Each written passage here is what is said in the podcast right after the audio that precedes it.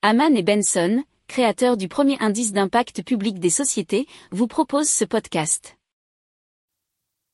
Haman and Benson, a vision for your future.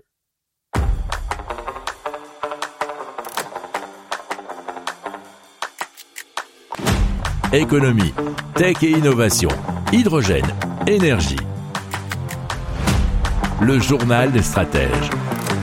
Présenté par Boris Kahl. Bonjour à tous et bienvenue dans le journal des stratèges. Au sommaire, on va vous parler eh bien d'Europe et surtout des banques en Europe qui pourraient avoir quelques soucis à l'avenir. On va voir ça en détail plus tard. Euh, une IA sur mesure grâce à Tailwind, les vidéos qui pourront parler dans toutes les langues grâce à un traducteur universel, une application pour acheter pas cher et vos idées transformées grâce à une app qui va tout simplifier, surtout pas mal dire. Hein. Vous écoutez le journal des stratèges numéro 365 et ça commence tout de suite.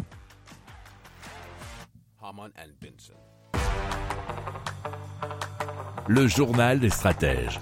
Et donc l'Europe serait vulnérable parce que l'union bancaire n'est pas terminée. C'est ce qu'a exprimé euh, Pierre-Olivier Gourinchas du Fonds monétaire international il y a quelques jours. Donc, selon lui, euh, on n'a pas encore euh, en Europe d'union des dépôts, ce qui veut dire que la France est responsable de ses propres banques, l'Allemagne est responsable de ses propres banques s'il y a un choc en termes de garantie des dépôts. Et oui, puisque donc là, dans ce cas-là, ça sera les États, donc État par État, qui devront résoudre le problème si jamais. Alors, on est en droit, selon lui, de se poser des questions sur la capacité des pays à prendre en charge leur propre banque si jamais il y avait un choc bancaire important.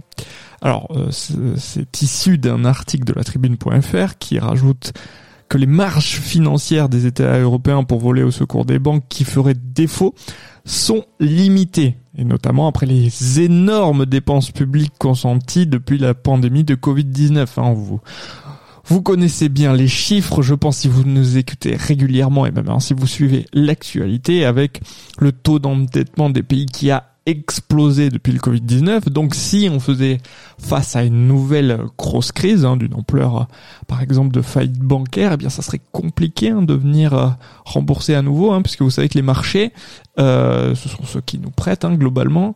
Eh bien peut-être qu'ils seraient un peu plus réticents, notamment pour la France qui vient de perdre, euh, enfin de voir dégrader sa note encore très récemment, alors, on rajoute hein, dans cet article, enfin surtout Monsieur Gourinchas, que le FMI est quand même un peu inquiet de cette instabilité bancaire parce qu'une fois que les investisseurs deviennent nerveux par rapport aux institutions financières, il y a toujours la possibilité de mouvements de marché qui s'amplifient, ne soient pas très bien contrôlés.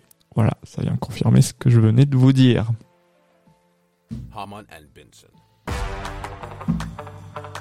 Le journal des stratèges. Allez, on continue avec une intelligence artificielle sur mesure. Ça s'appelle Tilewind. C'est un prototype qui a été présenté par Google. Alors, ça fonctionne comme un carnet de notes intelligent amélioré par l'intelligence artificielle. Alors, les utilisateurs peuvent y envoyer des documents et des données et Tilewind utilise des modèles d'intelligence artificielle pour les analyser et répondre aux consignes de l'utilisateur. Alors donc, Taïwan fonctionne en vase clos uniquement sur les notes et les sources qui lui sont fournies. Donc c'est l'intelligence artificielle personnelle et qui, pour le coup, hein, à voir, n'aurait peut-être pas besoin d'être connecté à Internet. Bon, ça c'est à vérifier. Alors, l'exemple qui est donné euh, dans l'article de numerama.com, c'est par exemple un, étudiant qui mettrait ses cours euh, sur Drive et ensuite qui pourrait être interrogé par la machine, qui pourrait lui faire des quiz ou euh, tout autre type de questions ou même hein, faire un sommaire, un résumé ou quelque chose comme ça. Le journal des stratèges. Allez, on parle de traducteur universel, d'où le nom, hein, Universal Translator, euh, Translator si vous préférez en anglais, qui permet de traduire du contenu vidéo d'une langue à une autre. Alors il peut transcrire le contenu d'une vidéo, le traduire, reproduire les intonations du locuteur et les appliquer à une voix de synthèse et cela dans une autre langue. Alors, c'est un programme qui est quand même assez impressionnant et sa capacité à synchroniser les mouvements des lèvres du locuteur original avec la langue de traduction est assez exceptionnelle. Hein. Euh, si vous nous suivez aussi régulièrement, vous savez qu'on en a déjà parlé de ce type de programme et c'est assez bluffant. Hein. Je vous invite à, regarder des images sur Internet.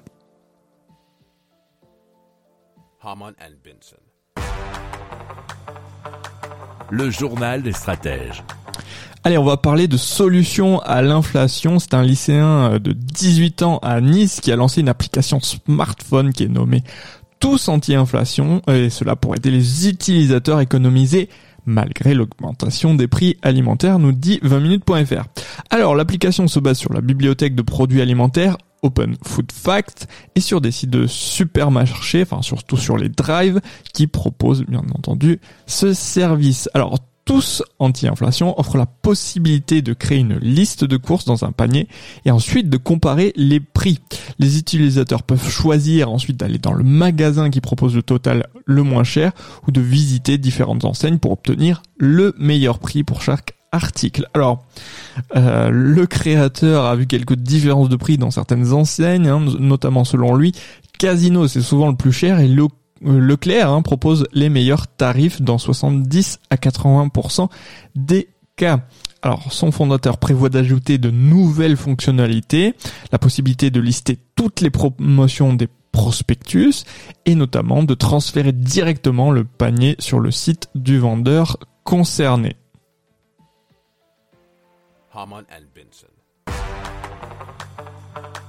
Le journal des stratèges. Allez, on parle de la création quasi automatique d'applications, cela grâce à MetaGPT, MetaGPT, une application web qui utilise GPT-4 pour créer d'autres applications web.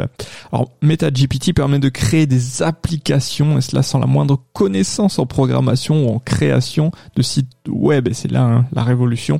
C'est ce que nous explique futurascience.com. Alors, tout se fait via un simple formulaire. Vous avez qu'à décrire simplement en langage naturel ce que doit faire l'application. Euh, les exemples qui sont pris ici, c'est expliquer du code informatique, traduire du texte, corriger l'orthographe.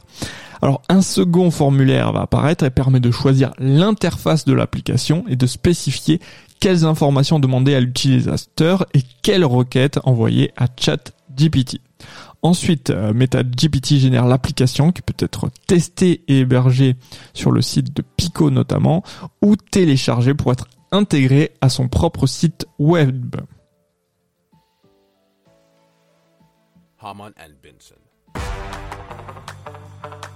Le journal des stratèges. Voilà, c'est terminé pour aujourd'hui. Je vous souhaite une excellente fin de journée. Je vous dis à très très vite pour plus d'infos. Ciao, ciao.